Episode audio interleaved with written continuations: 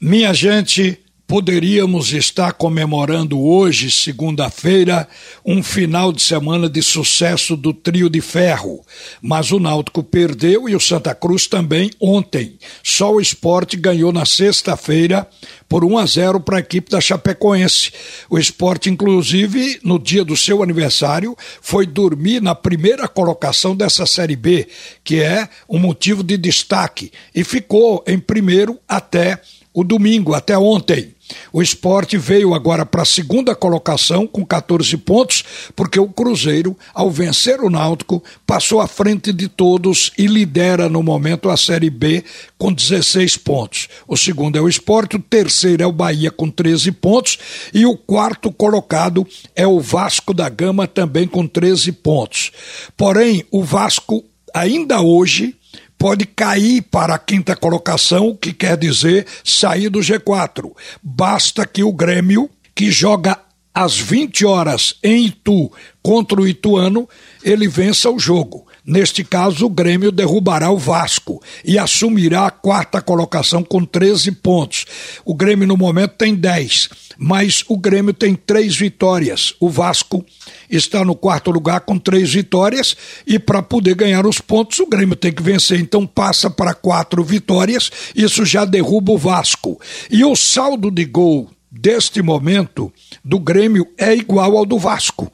E para ele ganhar os pontos, tem que vencer e tem que fazer gol. E aí vai passar o Vasco da Gama em todos os itens e, consequentemente, poderá fechar segunda-feira na quarta colocação. Mas o esporte não sofre nenhuma ameaça. É o segundo e permanecerá ali. O jogo do esporte contra a Chapecoense, nós já falamos a respeito. Mas é bom pontuar que o time do esporte precisa se acertar no meio-campo e no ataque ainda. O único compartimento consolidado e que tem segurado muito o time é a defesa.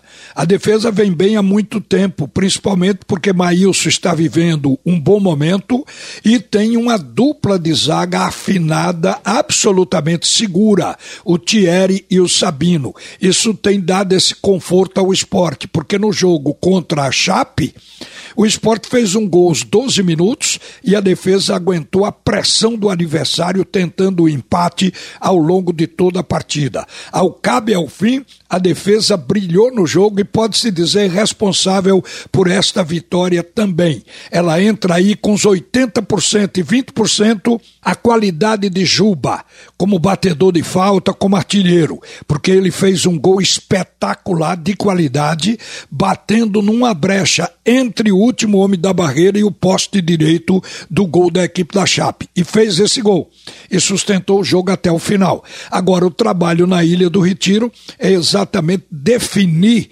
o meio-campo. Se o Giovani vai ter condições, porque até agora foi o melhor meia que se apresentou entre os que foram mostrados pelo técnico Gilmar Dalpozo.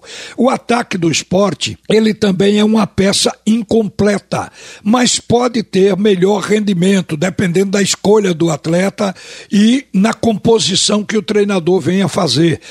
Provavelmente o esporte jogue até melhor no 4-4-2 e não no 4-3-3, enquanto não tiver oportunidade de contratar este ponteiro, que só vai aparecer quando a janela abrir lá na segunda quinzena do mês de julho. Aí o esporte pode ir para o mercado e trazer um jogador para completar o time. Mas o fato é que o esporte está fazendo uma boa campanha e foi quem deu alegria à sua torcida neste final de semana.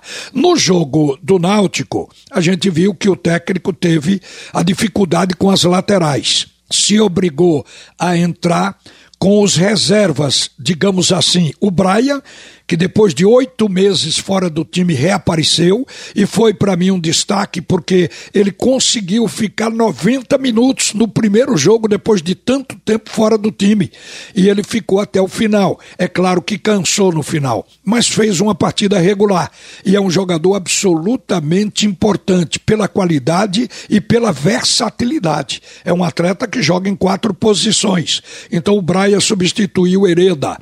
Ao mesmo tempo que Ailton Everton do lado esquerdo e cansou no jogo também, substituiu o Júnior Tavares e não deu aquela velocidade, nem teve uma presença ofensiva realmente consistente. Deu um chute forte, quase, faz um gol no início do jogo e depois apresentou muito pouco. O técnico também, o Roberto Fernandes, entrou com três volantes e um meia num 4-4-2 com esquema modificado. O rendimento do Náutico foi baixo. O Náutico não teve criatividade, não teve poder de penetração e não teve boas finalizações. Teve uma oportunidade no primeiro tempo com Amarildo, mas o goleiro da equipe do Cruzeiro salvou e depois o Náutico ficou no segundo tempo quando botou o terceiro atacante, ficou no 4-3-3. O Náutico passou a chutar mais em gol, mas de fora da área. Continuou sem criatividade, sem poder de penetração. E ficou visto que não deu certo. Apesar de três volantes, acredito que aquilo foi em razão de estar com os reservas nas laterais.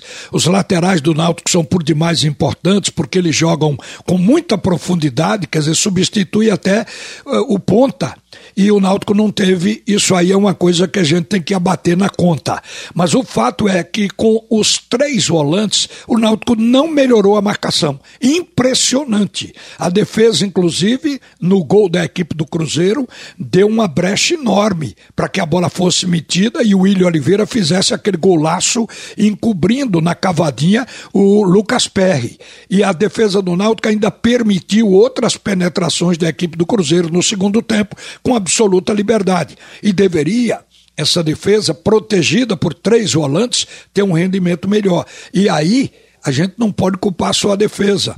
A responsabilidade de defender é de todos. E quando se tem três volantes, a gente espera que o meio-campo combata bem e que a defesa pegue praticamente bola limpa. Não foi o que aconteceu na partida de ontem. O meio-campo do Cruzeiro teve liberdade, como o do Guarani naquele empate também teve, que chegou a ganhar do, do Náutico meio-campo no primeiro tempo. Foi um jogo de 1 a 1.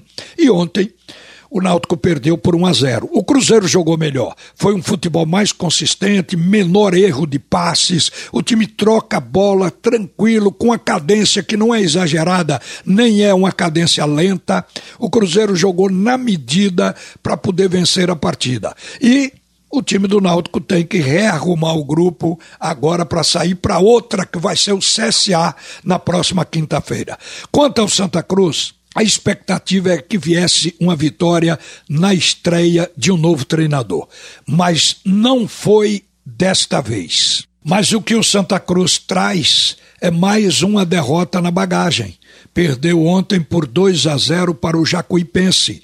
No final do jogo, nós ouvimos o que disse o coordenador técnico Zé Teodoro com muita atenção. Ele voltou a falar em contratações, que o Santa Cruz precisa de três ou quatro jogadores para se reforçar. Isso mostra que ele viu em campo um time fraco, porque ao final do jogo, já falando em contratações, e ele tem razão. O Santa Cruz também se enfraqueceu, perdendo três bons jogadores. Quatro já saíram, mas três eu creio que estão fazendo falta. O lateral direito Marcos Martins, o ponta Matheus Anderson e o meio-campista Esquerdinha jogadores que estavam acrescentando qualidade ao time do Santa Cruz. Claro que o Santa agora vai ter que repor, mas tem que andar depressa com as contratações. Restam ainda nove rodadas e é nesse período que o Santa Cruz tem que bu buscar a sua vaga entre os quatro primeiros do grupo, porque só os quatro primeiros colocados passarão para a segunda volta. Quer dizer, a classificação depende disso e não é difícil porque metade do grupo vai se classificar, 50%. O grupo tem oito, quatro se classificam e é uma vergonha uma equipe grande como Santa Cruz não ocupar uma dessas quatro vagas. Nem pensar nisso. O Zé Teodoro falou em contratações, mas o Marcelo Martelotti, o técnico, falou em trabalho. Ele conta que só teve uma semana de trabalho, vai continuar trabalhando para fazer esse time encaixar, se tornar competitivo e, portanto, ganhador em busca da sua vaga de classificação o Marcelo Martelotti conta como se tudo tivesse começado esta semana.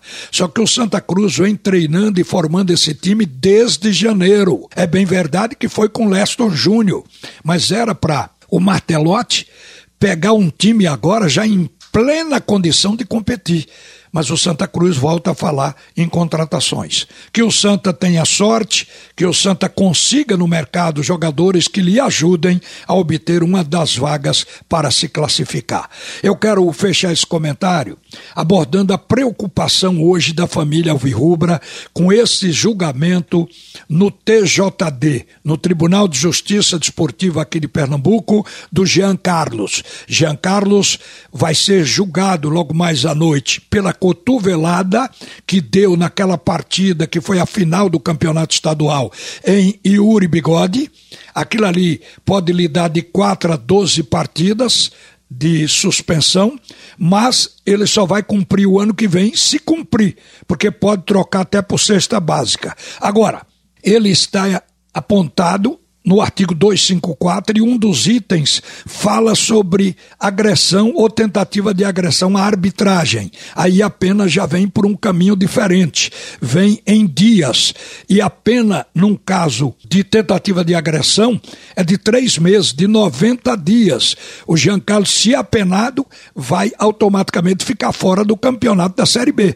Por esses três meses ele não vai poder jogar. Agora, se espera também que a defesa do jogador, a defesa do Náutico, desclassifique do artigo 254 para outro artigo que permita se trabalhar com atitude inconveniente, uma falta de menor gravidade, exatamente para que o jogador não seja punido em dias e seja punido em número de jogos. Vamos aguardar, mas é preocupante que Jean Carlos vai sair com a pena do tribunal, isso vai porque ele está em curso no mesmo artigo, mas em dois incisos, o que significa dizer dois tipos de agressão. Uma boa tarde, minha gente. A seguir, Haroldo Costa comanda. O assunto é segundo tempo. Você ouviu a opinião de Ralph de Carvalho, o bola de ouro que diz todas as verdades.